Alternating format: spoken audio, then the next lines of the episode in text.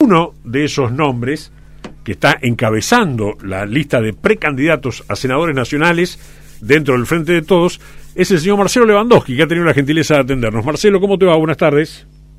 Hola, amigo, ¿cómo están? ¿Cómo están todos? Muy bien. Imagino enorme desafío, pero a la vez lindo desafío, ¿no? Y la verdad que sí, la verdad que este, es, cuando me lo comunicaron en qué se estaba pensando eh, fue una sensación muy linda eh, y, una y un compromiso también una responsabilidad que cuando cuando cae la ficha y ves dónde estás parado sabes que, bueno tenés que si venís trabajando ahora tenés que hacerlo el doble y eh, este, y reforzar no solamente lo que uno está haciendo aquí en la provincia en el departamento sino apostar también a, lo nacional y, y bueno van a ser cinco meses intensos. Sin lugar a dudas. Hoy, hoy el gobernador Omar Perotti habló este, eh, muy bien de vos, en el sentido también de decir, bueno, eh, Lewandowski forma parte de una renovación, si bien es un hombre que ya tiene una experiencia de un, de un par de años en el, en el Senado eh, provincial, es una, una de las caras que viene a, renovar la política, sin denostar a, nadie, digo, para también como dato, en función de, por dónde pasan las verdaderas renovaciones ¿no? de, la, de, la, política, no solamente por alguien nuevo, sino por alguien nuevo y con ideas nuevas, ¿no? Sí, eh, no, debe ser, este, eh, como dice ese viejo refrán, no, no, ser, no ser solo una cara bonita. Sí, exactamente. bueno, nosotros estamos al margen de eso.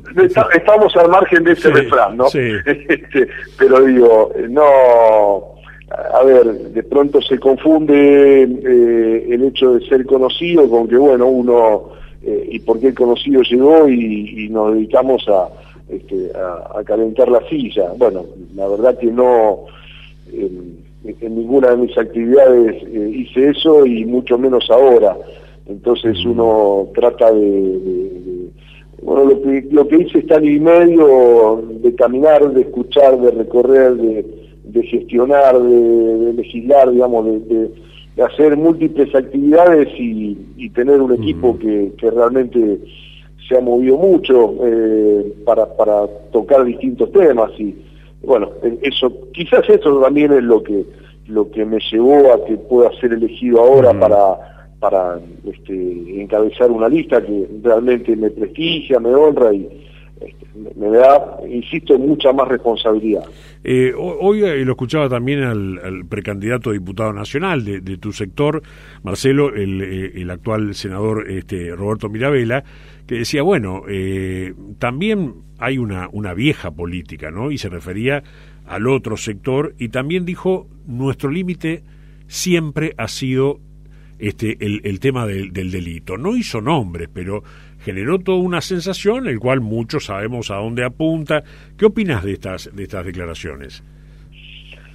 Sí, yo la, la, lo de la vieja política no lo, no lo tomo desde... Eh, para mí, la, la, igual que la, la edad no es una cuestión de, de vejez. No, seguro.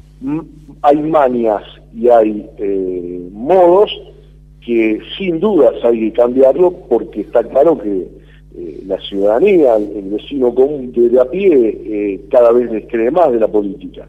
Entonces, significa que no se le está dando soluciones. Y uno, entonces hay, hay modos y hay costumbres, que usos y costumbres de la política que hay que cambiar. Y seguramente que hay muchos con años de trayectoria que, que piensan lo mismo y hay otros que, que siguen con las mismas costumbres. por eso yo, a ver, un ejemplo concreto, uno tiene aprobado hace eh, o, concretamos con, con, un sector de la oposición una ley que tiene que ver con las energías renovables. Y hace ocho meses que duerme en el Senado y, pasa para mañana y pasa para la sesión que viene, digamos, esto, digamos, como un ejemplo de lo que uno no quiere de la política. Eh, uno quiere que cuando aparece una ley que da trabajo, que da beneficios, que da ventajas, se vote rápido y, salga a la cancha. Cuando uno tiene que presentar una, lo que significa una obra, el paso de una oficina a otra, esa burocracia que termina a veces este, dando un subsidio que hoy en un país inflacionario significa un 30% menos, dice, bueno, eh, esas cosas de, y esa lógica Hoy, hoy la vida es cambiante, la vida es rápida. este, si vos, nosotros prendemos la computadora, si la computadora, si googleas algo y en cinco segundos no te apareció, este, eh, estamos diciendo que no, no tenemos internet y que no anda bien y no anda rápido. Entonces, hay algunos que tienen la cabeza de, de 50 años atrás. Esas cosas eh, son las que, esa es la vieja política que hay que cambiar. Y la vieja política también que hay que cambiar y que y que hace que la gente empiece a creer un poco más, tiene que ver con eh, compensar la, Argentina post pandemia. Eh, si nos cambió la vida a todos, a toda la humanidad le cambió la vida, entonces ¿cómo no se la va a cambiar a la política, a, la forma de, hacer política? Así que, bueno, e, eso tiene que ver y eso también con modismos que, por supuesto, vinculados a, a las cosas no santas que si, si, hoy estamos en una tierra, en, un, en una región del país en donde la mayor, el 80% de la, de la preocupación de la gente eh, pasa por la inseguridad, eh, bueno, sin duda que desde todos los ámbitos de poder hay una porción de responsables de todo eso. Marcelo, vos que estuviste en el Senado en estos últimos dos años, en el Senado de la provincia, eh, ¿crees que había senadores, algunos del peronismo, que no ayudaban mucho al, al, proyecto de, del gobernador Perotti? Sí, yo lo he dicho desde, el primer momento y por eso hay otro bloque, Leo. Por eso hay otro bloque. Eh, eh, está claro que en las votaciones del Senado, eh, yo creo que lo he hablado con vos, nosotros somos 12 senadores justicialistas, que tratamos de estar todos en el mismo bloque hasta que estalló la, famo la, estallaron las famosas leyes la lógica es que votan 12, pero no 12, 12 peronistas contra el resto, votan 12, hay 12 votos o 13 que son permanentemente 6 del peronismo y 6 o 7 de la oposición. Bueno, es por eso que hay un sector que, este, eh, le ha hecho desde el primer momento eh, este, una, una política que ha sido permanentemente de enfrentamiento al gobernador.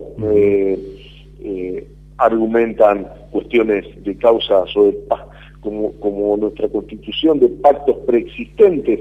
Bueno, yo no, los conozco, no estaba en ellos, eh, lo cierto es que uno cree que lo mejor que le puede pasar al peronismo es defender al gobierno eh, eh, y que o que al gobierno que representa y que lo hizo y que todo el frente juntos pudo constituir el triunfo de la provincia, le vaya lo mejor posible. Esto es, si a Perotti le va mal, no le va a ir mal solamente a Perotti, le va a ir mal a todo el peronismo. La gente no va a elegir en el 2023 un peronista mejor, va a elegir otro, otro, otro espacio político. Entonces, boicotear a, a, a ver, uno, una prueba y uno tiene que decir a todo que sí con la cabeza gacha, no.